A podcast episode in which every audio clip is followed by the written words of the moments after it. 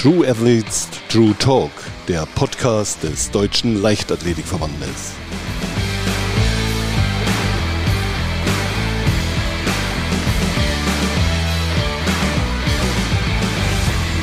Ja, willkommen zu einer neuen Folge von True Athletes True Talk, dem Podcast des Deutschen Leichtathletikverbandes. Am Mikrofon Peter Schmidt und ich begrüße ganz herzlich Nadine Hildebrand, die Athletensprecherin des DLV. Nadine, schön, dass es geklappt hat. Hallo. Hallo. Fangen wir doch gleich mal in der Funktionärsriege an. Als du Sportlerin gewesen bist, kann ich mir vorstellen, waren die Funktionäre immer ein bisschen schwierig. Jetzt bist du selber da dabei. Äh, welche Erfahrungen hast du in der Funktionärsriege im Deutschen Leichtathletikverband gesammelt? Ja, also ich äh, sehe mich nach wie vor noch nicht so ganz auf der Funktionärsseite, auch wenn der Athletensprecher natürlich in diversen Gremien mit drin sitzt. Aber ich sehe mich so als Klassensprecher der Athleten, insofern immer noch auf Athletenseite. Ähm, es ist jetzt nicht mehr ganz so schwierig mit den Funktionären, würde ich sagen.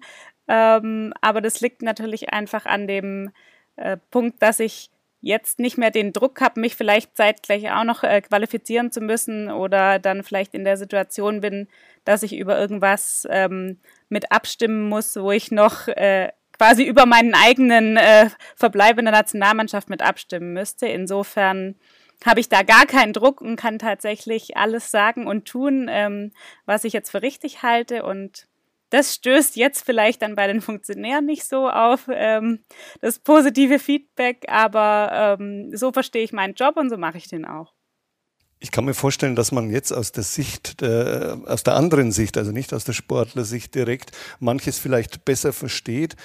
Die Corona-Zeit hat natürlich auch sehr viele Anfragen mit sich gebracht. Was waren denn so die in der letzten Zeit die meisten Anfragen, die von dir so, die, die du bearbeiten musstest von den Athleten, Athletinnen?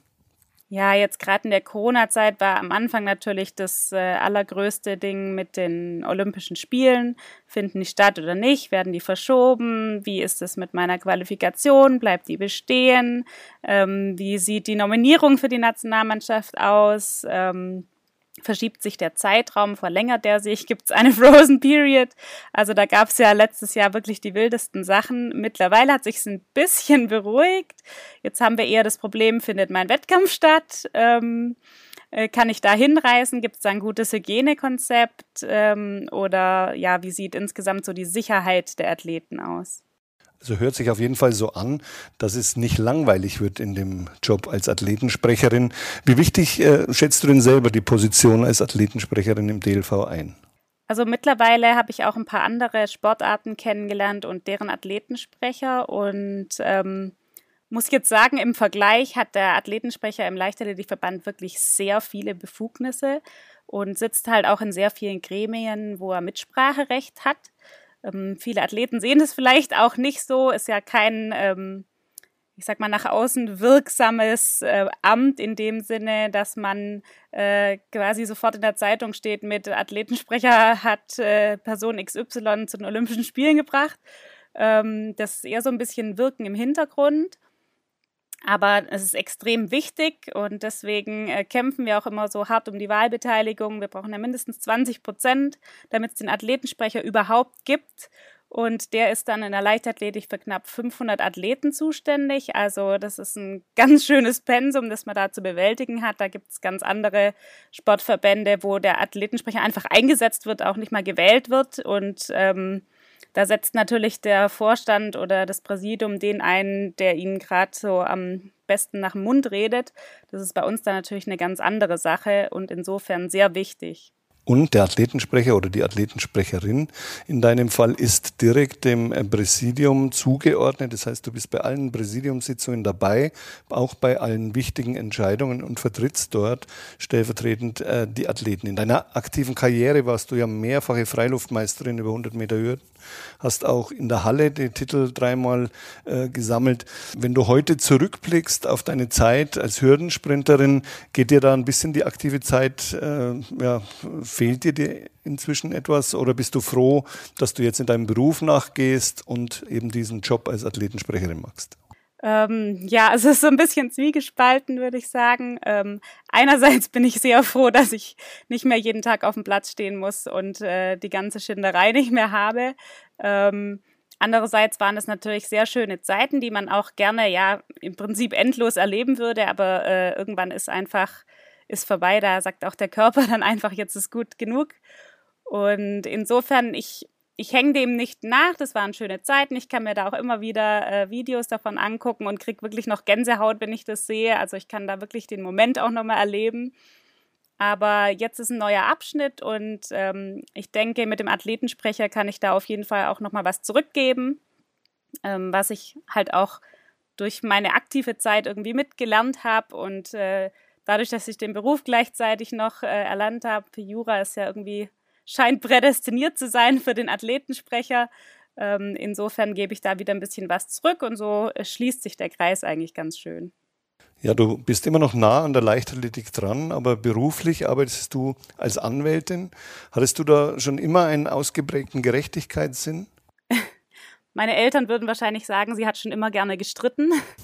ähm, ich weiß nicht, ob ein ausgeprägter Gerechtigkeitssinn ist wahrscheinlich gar nicht so optimal für Jura. Ähm, man muss sich einfach gerne damit auseinandersetzen und da vielleicht auch was bewegen wollen und sich für eine bestimmte Sache komplett einsetzen wollen. Ich glaube, das ist so die Grundvoraussetzung ähm, für ein Jurastudium. Manchmal mit bisschen logischem Denken, aber oft ist es auch irgendwie total unlogisch für den normalen Menschenverstand. Da braucht man dann so ein bisschen äh, Jura-Gedanken oder äh, wie man auch immer das bezeichnen möchte. Ich habe auf jeden Fall bei dir immer das Gefühl, dass dir auch dieser Beruf sehr viel Spaß macht, dass du dich da ja richtig engagierst. Ich denke, da liege ich richtig, oder?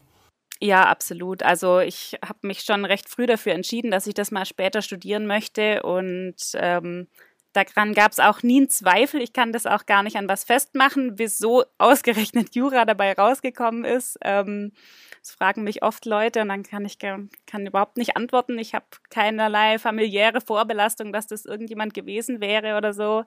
Ähm, ich hatte einfach immer den Gedanken daran und man muss das dann auch wirklich sehr wollen und sehr viel Spaß dran haben, wenn man das gleichzeitig mit dem Leistungssport dann auch studiert. Das war eine recht harte Zeit, aber ähm, auch die ist irgendwie vorbeigegangen. Aber das, denke ich, ist auch etwas Wichtiges. Der Spitzensport in Verbindung mit dem Studium ist ja, glaube ich, heute, ja, sage ich mal, so eine gewisse Voraussetzung, dass man eben nicht nur den Sport macht, sondern auch das Studium, dass man gefördert wird, dann letztendlich auch von der Uni und die Möglichkeiten zum Training bestehen. Ja, also bei einem Jurastudium war das äh, zu meinen Zeiten noch ein bisschen schwierig mit einer Förderung durch die Uni. Ähm, da ich war wirklich pur darauf angewiesen, dass der Professor ähm, das einfach so toll findet, dass er für mich eine extra Ausnahme macht. Ähm, ich konnte da leider nicht mit, ah, ich bin noch Nationalmannschaft, das hätte in einem Sportstudium vielleicht weitergeholfen, aber bei Jura haben mich da meisten die meistens äh, die Leute angeguckt mit, ja, dann entscheiden Sie sich doch, ob Sie Jura studieren oder Sport machen wollen. Also vor dieser Frage stand ich des Öfteren und ich hoffe, dass die gesehen haben, dass ich mein äh, Studium abgeschlossen habe und gleichzeitig den Sport gemacht habe, weil ähm, den Leuten würde ich wirklich gern sagen, es geht beides gleichzeitig, wenn man sich entsprechend organisiert und dann auch reinhängt. Ja, das hast du ja bravourös, sage ich mal, bewiesen, dass beides geht, Sport und Studium. Vielleicht kommen wir mal drauf, wie bist du überhaupt zur Leichtathletik gekommen? Ich glaube, wenn ich es richtig recherchiert habe, deine Schwester war da maßgeblich beteiligt. Vielleicht kannst du mal ein bisschen erzählen, wie du ja, die Liebe der Leichtathletik entdeckt hast.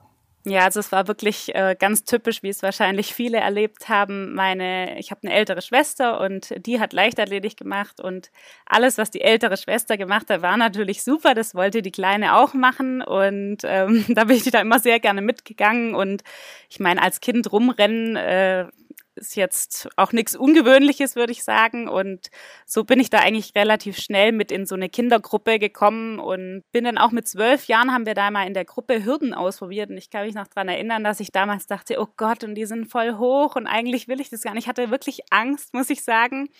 Bin dann aber äh, aufgrund vom Gruppenzwang ähm, auch mit drüber äh, gegangen und dann hat das Ganze tatsächlich mega viel Spaß gemacht und ähm, dann bin ich da irgendwie kleben geblieben. Es war so eine Art positiver Teufelskreis. Du hast es gerade angesprochen, da sieht man dann diese Hürden und denkt sich, wie soll man denn da drüber kommen und wie soll man dann vor allem ganz schnell drüber kommen und wie soll man vor allem so drüber kommen, dass man in der Weltspitze auch äh, sich bewährt und das hast du alles geschafft. Vielleicht erklärst du mal ein bisschen, was das äh, Besondere am Hürdensprint ist, wie man am besten daran geht und worauf es am meisten ankommt. Also es ist tatsächlich so, dass man da mit reinwächst. Ich weiß, das ist bei jemand, der 1,59 Meter groß ist, eine sehr lustige Aussage, aber ähm, das erste Mal hatte ich Angst und da macht man sich noch keine Gedanken drüber, war, war ich da jetzt schnell genug oder wird es mal schnell, dann macht man es einfach, weil es Spaß macht. Und dann macht man das immer öfter und dann sind 76 Zentimeter plötzlich gar nicht mehr hoch und dann wird man da immer schneller und dann macht es noch mehr Spaß.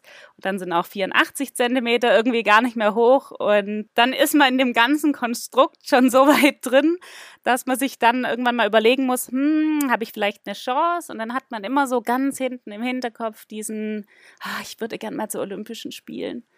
Und ähm, der Traum war dann bei mir auch da. Ich habe das schon mal ganz früh auf so ein hier kannst du dein Fernziel-Fragebogen äh, eingetragen. Und ähm, ja, irgendwie, die Hürden sind, jetzt kriege ich wahrscheinlich ganz viele, äh, einen Shitstorm von allen Flachsprintern, aber die Hürden sind doch ein bisschen schwieriger als 100 Meter flach. Die erfordern doch ein bisschen mehr Können. Und das ist irgendwie die Herausforderung, die mich auch gereizt hat. Die 100 Meter flach sind mir einfach zu einfach gewesen.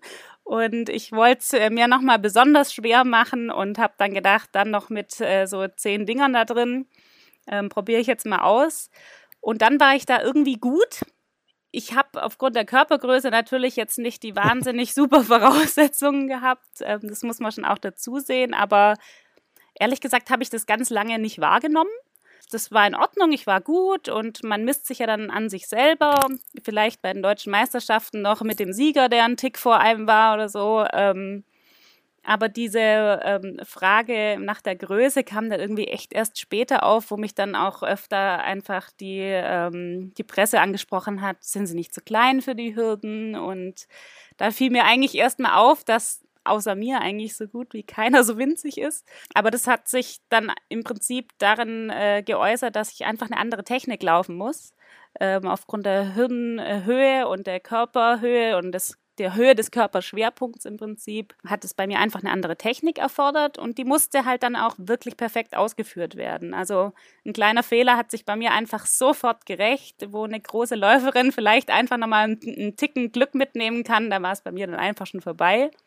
Aber das war irgendwie auch das Reizvolle dran. Also mich hätte man jeden, jede Nacht wecken können und sagen, Nadine, komm, wir machen Hürden, ah, wäre ich sofort dabei gewesen. Das, ich hatte das öfter, dass mein Trainer fragte, sollen wir jetzt heute lieber die Sprints machen oder Hürden? Du kannst frei wählen. Dann guckt er mich an und sagt, ach, was frage ich dich eigentlich? Du willst eh die Hürden machen.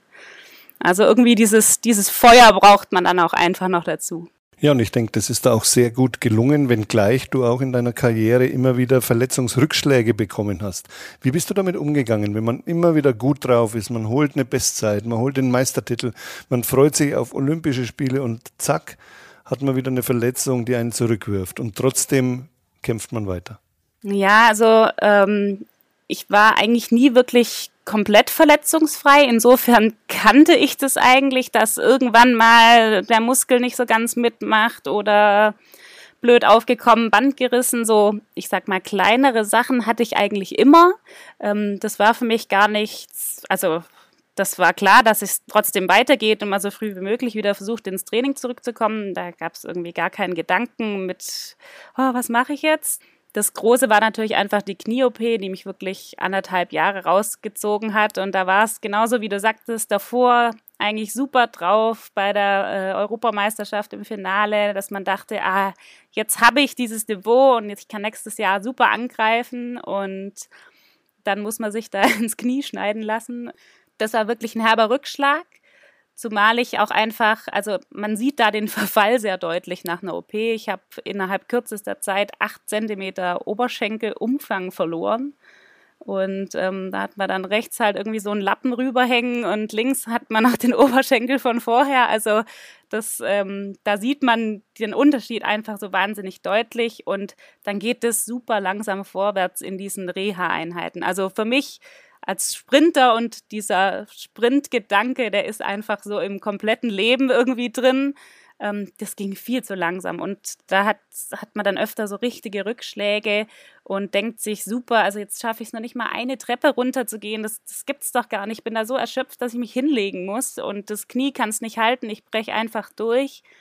Also da hatte ich auch öfter ja, den Gedanken, es sein zu lassen, nicht, aber man irgendwie ist man da, also so eine, man hat so eine wahnsinnige Enttäuschung und echt so ein bisschen einen Hang zur Depression, muss ich sagen. Aber da hatte ich zum Glück eine gute Psychologin und ein, ein super Umfeld, Freundeskreis, Familie, die mich da super aufgepäppelt haben. Sonst hätte ich da wahrscheinlich irgendwie nach einem halben, dreiviertel Jahr gesagt, Leute, also ich habe es wirklich probiert, aber das geht einfach nicht mehr. Ähm, ich habe natürlich auch davon profitiert, einfach, dass der äh, Arzt super Arbeit geleistet hat und die OP-Spitze gelaufen ist und er mir zum Glück erst ein Jahr später gesagt hat, dass man mit der OP eigentlich nicht mehr unbedingt Leistungssport macht, aber ähm, da war ich dann schon über den Punkt drüber, dass ich sagte, nee, also hier, jetzt bin ich doch so weit, dass ich eigentlich einigermaßen joggen kann, jetzt möchte ich das auch probieren. Und als ich es erfahren habe, dass ich operiert werden muss, war meine erste Frage, kann ich dann äh, noch fit bei den Olympischen Spielen 2016 mitmachen? Und dann guckt er mich an und sagte nur, ja. Und dann dachte ich, okay, wenn der Doc so überzeugt ist, dann wird es jetzt operiert und dann starte ich in anderthalb Jahren fit bei den Olympischen Spielen. Ja, und so hast du dich immer wieder zurückgekämpft, bis du am 2. September 2018 gesagt hast, heute ist mein letzter Hürdensprint. Das Ganze hast du dir natürlich prima ausgewählt beim ISTAF in Berlin. Wenn du an diesen Tag nochmal zurückdenkst, was war das damals für so ein Gefühl, wenn man weiß, jetzt ist die Leistungssportkarriere vorbei, jetzt geht's ins Berufsleben, ich bleibe der Leichtathletik verbunden, aber nicht mehr so wie bisher? Also äh, man setzt sich natürlich nicht erst am Tag vorher damit auseinander. Man hat es ja schon länger im Kopf, dass es dann da und dort einfach den, diesen Endpunkt geben wird. Aber davor realisiert man das tatsächlich nicht so, weil man hat ja immer noch Rennen, irgendwie Läufe, da ist alles im Prinzip ganz normal ich muss sagen, am Tag selber ähm, dachte ich mir morgens mal, ach Mensch, das ist jetzt nachher dein letztes Rennen und habe das dann aber echt verdrängen können, weil ich dachte, nee, du musst dich jetzt konzentrieren, du musst dich äh, richtig vorbereiten, du wirst dich ja auch im letzten Rennen nicht verletzen. Und ich wollte auch unbedingt gut laufen, also ich hatte wirklich einen ganz starken Drang, da auf jeden Fall noch mal eine Zeit unter 13 Sekunden anbieten zu können und hatte mit meinem Krafttrainer damals noch eine kleine Wette äh, abgeschlossen, weil es davor irgendwie auch mit Verletzung nicht so richtig laufen wollte. Und habe mich dann wirklich so total versucht, auf dieses Ziel einfach zu konzentrieren und mir dann gar keine Gedanken zu machen, dass es das letzte Rennen ist. Aber in dem Moment, wo ich über die Ziellinie war, habe ich gedacht, oh Gott, das war's jetzt. Du machst es nie wieder. Also da fällt mir dann wirklich ganz plötzlich in so ein riesiges Loch, muss ich sagen. Und äh, also ich bin eigentlich nicht nah am Wasser gebaut, aber da habe ich doch die ein oder andere Träne verdrückt und äh, muss dann auch zu, äh, zugestehen, da war ich sehr froh, dass ähm, Cindy noch mit dabei war, mit der ich ja lange Zeit dann auch äh, zusammen unterwegs war und die mich da einfach mal in den Arm genommen hat und gesagt hat, Mensch, ich halte dich jetzt einfach so lange fest, bis du denkst, du hast dich wieder einigermaßen im Griff. Und äh, das war irgendwie schön, dann auch von den anderen Athletinnen tatsächlich zu hören, Mensch, es war toll, so schade, dass du aufhörst. Und das hat mich dann irgendwie auch ein bisschen beruhigt. Das kann ich mir vorstellen. Das tut natürlich sehr gut. Gerade äh, mit Cindy hatte ich ja auch viel und viele Jahre eine große Freundschaft, äh, sage ich mal, verbunden. Kommen wir mal von der Vergangenheit in die Gegenwart. Im letzten Jahr sind die Spiele verschoben worden, die Olympischen Spiele auf dieses Jahr in Tokio. Die Athleten waren natürlich erstmal sehr enttäuscht, was man immer ist, denn äh, Olympia ist der große Traum. Wie wichtig ist es, dass diese Spiele in diesem Jahr stattfinden, obwohl sie nicht so stattfinden können wie sonst, mit dem großen Publikum, mit der großen Begeisterung? Ja, also das ist natürlich sehr schade. Aber ich glaube, das Hauptziel ist einfach, dass sie überhaupt stattfinden, weil was wäre die Alternative gewesen, dass sie komplett ausfallen oder gestrichen werden? Und ich meine, das hatten wir mal aus Kriegsgründen äh, oder ähm, weil es einen Boykott gab, aber also das wegen der Pandemie sich dann da so einen äh, Strich durch die Rechnung machen zu lassen, ist irgendwie ähm, kann man da den Grund nicht so richtig dafür sehen. Das kann ich auch total nachvollziehen. Ähm, insofern ist es auf jeden Fall wichtig, dass die stattfinden. Ist natürlich schade jetzt gerade für Athleten, die vielleicht so im Herbst ihrer Karriere sind, die es geschafft hatten, letztes Jahr äh, verletzungsfrei durchzukommen oder das so als ihren großen äh, Schlusspunkt gesehen hatten, dass sie sich jetzt noch mal ein Jahr irgendwie ähm, darauf vorbereiten müssen und da die Form hochhalten und alles. Ähm, andererseits ist es natürlich für jüngere Athleten, die vielleicht letztes Jahr so ganz knapp dran gewesen wären, jetzt die große Chance, auf den Zug mit aufzuspringen. Und ja, da einfach mal ihr erstes Erlebnis bei Olympischen Spielen zu sammeln, dass sie dann vielleicht mit in die nächsten nehmen können, auch wenn die dann vielleicht schon nach drei Jahren kommen. Klar, das Erlebnis wird nicht das gleiche sein, wie wenn man dann so viel Zuschauer hat. Ich meine, gut, 100 Hürden lebt jetzt nicht so vom Anklatschen, aber äh, in einer Weitsprung oder in einer Disziplin, wo man einfach die Atmosphäre auch voll erleben und mitnehmen kann, ähm, wäre das natürlich schon was ganz anderes mit Zuschauern und sicher wird man immer im Hinterkopf bei diesen Olympischen Spielen behalten, dass es irgendwie so komische Pandemiespiele waren. Aber dennoch ist es auf jeden Fall ein Erlebnis, dass es auf jeden Fall wert ist, dafür zu trainieren und sich da nochmal, ähm, ja, wirklich den Arsch aufzureißen dafür. ich sage es mal ganz deutlich. Ähm, es ist auf jeden Fall wert und ich bin mir sicher, dass das IOC und auch Japan alles dafür tun wird, ähm, dass es sehr schöne Spiele für die Athleten werden trotzdem. Ja, so schaut's auch momentan in der Tat aus. Und vor einem Jahr hat natürlich jeder gedacht, na ja, ein Jahr später müsste diese Pandemie überwunden sein. Das ist eben nicht der Fall. Und deswegen muss man zunächst äh, damit leben. Jetzt hat es ganz aktuell die Nachricht gegeben, dass es ein Impfangebot vom DOSB für das äh, komplette Team D gibt. Ich denke, es ist eine sehr gute Nachricht für viele Athleten, denn sie gibt Sicherheit, oder? Ja, absolut. Also die ähm, Möglichkeit jetzt, dass man sich impfen lassen kann, ist auf jeden Fall ein, ein guter Schritt und zeigt auch nochmal die, die Wertschätzung auch für den Leistungssport und dass die, man darf nicht vergessen, die Athleten vertreten Deutschland, vertreten ihr Land dort ähm, bei den Olympischen Spielen.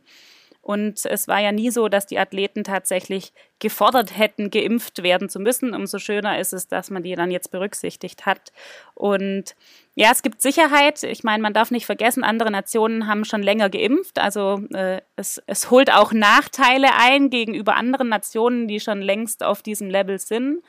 Und ja, es beruhigt natürlich auch wahnsinnig, wenn man weiß, ich muss mich mehr so super wahnsinnig aufpassen und habe das Risiko, mich vielleicht womöglich am Flughafen noch anzustecken, wenn ich anreise. Insofern ist es natürlich schon eine Erleichterung.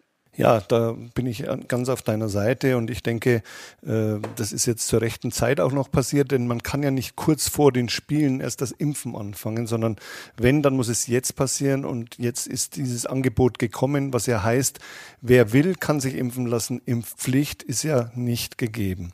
Wir machen bei uns im, im Podcast bei True Athletes, True Talk immer ein kleines Assoziationsspiel. Würde ich heute auch gerne mit dir machen. Ich gebe vier Begriffe immer vor und du antwortest mal so spontan, was was dir dazu einfällt. Mhm. Verletzung. Knie. Training. Anstrengend. Ziele. Olympische Spiele. Gold. Medaille. Ja, das ist sehr knallhart jeweils angegeben. Da sieht man, äh, dass du auch hier immer ganz klar im Fokus hast, der Leistungssport, der hat seine eigenen Gesetze. Nun gibt es ja im, im Jura oder im juristischen Bereich viele Schwerpunkte, wo man sich darauf spezialisieren kann. Was ist denn dein Schwerpunkt als Anwältin? Also zurzeit bin ich hauptsächlich im Zivilrecht tätig. Ich ähm, habe bisher auch aus Zeitgründen keinen äh, Fachanwalt gemacht, den man da jetzt äh, machen könnte tatsächlich. Es gäbe mittlerweile sogar relativ neu eingeführt einen äh, Fachanwalt für Sportrecht.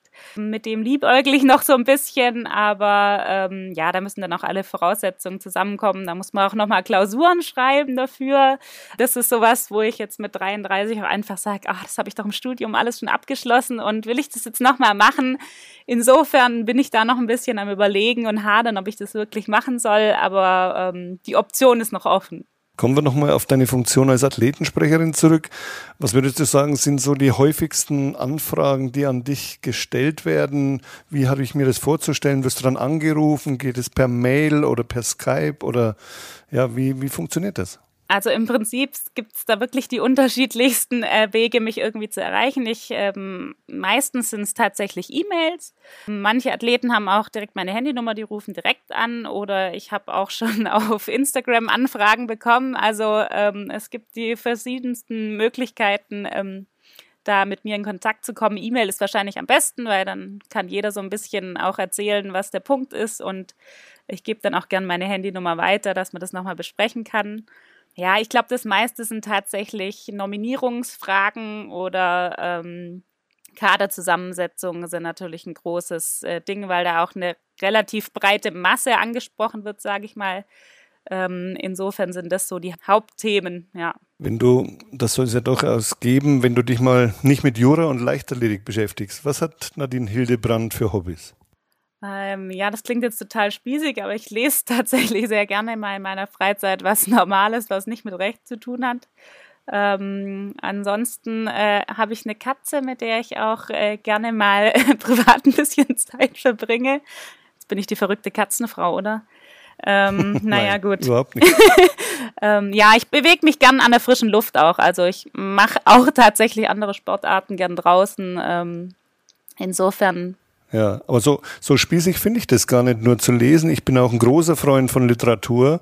Äh, das Problem ist, ich habe oft nicht die nötige Zeit. Also ja. Ähnlich könnte es dir auch geben. Aber vielleicht hast du für unsere User so einen kleinen Buchtipp noch, der dir so einfällt, wo du sagst, das ist ein Buch, das kann man mal lesen, das ist auch nicht so dick und es ist äh, irgendwie spannend oder schön, ist ein Liebesroman, was auch immer. Huh, das ist auch nicht so dick. Jetzt wollte ich, hätte ich gerade erzählt, dass ich als letztes gelesen habe, aber das Buch von Obama nee, äh, hat äh, 700 Seiten. Das ist nicht, nicht was Dünnes, was man zwischendurch liest. Das kann ich aber sehr empfehlen. Ähm, ich, also ich persönlich bin ein großer Nicholas Sparks Fan, aber es ist vielleicht eher was für Frauen. Ähm, ich kann eine kurze Geschichte der Menschheit tatsächlich ähm, empfehlen. Das fand ich sehr interessant, waren sehr viele Informationen drin, dass ich mir eigentlich äh, während des Lesens die ganze Zeit dachte, oh Mist, ich kann mir das nachher alles gar nicht mehr merken. Ich wünschte, ich wüsste noch, was auf Seite 1 steht. Ähm, aber man kann das Buch ja dann mehrfach lesen, dann hat man auch wirklich was davon. Äh, insofern wäre das vielleicht mein Buchtipp. Das klingt ganz gut, glaube ich, war auch mal ein oder ist ein Spiegelbestseller gewesen. Ja, Kurze genau. Geschichte der Menschheit, empfohlen von Nadine Hildebrand. Zum Abschluss eine Frage, die dir natürlich nicht fehlen darf, wenn man so lange im Hürdensprint äh, aktiv gewesen ist. Äh, Juckt es dann nicht mal auch vielleicht als Trainerin irgendwann zu arbeiten? Ähm, ja, die Frage habe ich schon ganz oft gestellt bekommen. Ähm, ganz davon abgesehen, dass ich keine Ahnung habe und keine Trainerausbildung gemacht habe. Ich habe wirklich keinen Trainerschein. Ähm, Wäre, glaube ich, mein Problem, dass ich an meinen eigenen Erwartungen scheitern würde. Also ich setze bei dem Athleten genau diesen Willen, das Feuer und diese Einsatzbereitschaft voraus, die ich damals auch reingebracht habe. Und es war vielleicht mit meiner Größe und den Verletzungssorgen doch ein bisschen mehr, als man normal erwarten kann. Insofern wäre da der ähm, der Druck doch sehr hoch für diese Gruppe und ich glaube, ähm, das kann man dann im Endeffekt niemand zumuten. Aber ich, ich will es jetzt auch nicht für immer ausschließen. Vielleicht äh, kommt es noch, wenn ich ein bisschen mehr Abstand davon habe. Wäre ja, wär ja immerhin was, wenn du nicht mehr Athletensprecherin machst, dann könnte das ja eine Alternative sein. Was glaubst du eigentlich, zeichnet denn den Trainer, einen guten Trainer aus oder eine Trainerin? Mm, ja gut, ich hatte mit Werner Speth natürlich, ähm, würde ich sagen, wahnsinniges Paradebeispiel für einen selbstlosen, aufopfernden Trainer. Ähm, er war ja schon über 70, auch wo ich zu ihm gekommen bin und ist da wirklich jeden Tag noch auf dem Platz gestanden. Also irgendwie muss nicht nur der Athlet ein bisschen ein Freak sein, der Trainer muss das schon auch so ein bisschen mitbringen. Ähm, klar, er braucht natürlich das Wissen, logisch, ähm, einen großen Erfahrungsschatz und irgendwie so ein, ein gewisses Auge. Also Werner hatte das oft, dass er gesagt hat, ah ja, ich habe beim Einlaufen schon gesehen, das wird heute die und die Zeit und dann konnte er in einem Zehntelbereich genau sagen, was man an dem Tag irgendwie auf Tempoläufen fünfmal laufen kann. Also und er hat so eine gewisse Ruhe und Gelassenheit ausgestrahlt, ohne äh, den Eindruck zu vermitteln, er wüsste alles. Also er war stets noch interessiert auch an neuen Entwicklungen und ähm, ja, diese Ruhe und ein, ein Zusammenspiel zu wollen, auch zwischen Athlet und Trainer, finde ich persönlich sehr wichtig. Ähm, ich denke, das ist sowohl für den Trainer wichtig als auch für den Athlet, dass man da einfach ein gegenseitiges Feedback hat tatsächlich. Auch wenn der Athlet natürlich ähm, andere Voraussetzungen, andere Gefühle und Empfindungen auch mitbringt wie der, wie der Trainer. Also es gab oft Läufe, wo ich mich im Ziel umgedreht habe und im Training zu Werner zurückgerufen habe, Gott, der war voll furchtbar. Und er im gleichen Moment schreit, super, das war dein Bester. Also ähm, da äh, unterscheidet sich doch so manches, aber wenn man da einen, einen, guten Ausgleich zueinander findet, der eine ist vielleicht, will vielleicht ein bisschen mehr nach links, der andere ein bisschen mehr nach rechts, dann ähm, kommt man am Ende in einem super Mittelweg raus und der führt dann nach ganz oben. Ja, ich denke, du hast es wunderbar beschrieben. Da waren jetzt so viele Eigenschaften dabei. Unter anderem, denke ich, die Gelassenheit, die jeder Trainer haben muss, weil es die gewisse Sicherheit dann auch für den Athleten gibt und auch das Einfühlungsvermögen zu sehen, wie ist der Athlet heute drauf, was kann ich mit ihm trainieren. Das sind alles Punkte, die wichtig sind. Nadine, wir sind am Ende unseres Gesprächs angekommen. Ich möchte mich ganz herzlich bedanken und ja, ansonsten verweise ich darauf auf den nächsten Podcast True Athletes, True Talk. Dankeschön.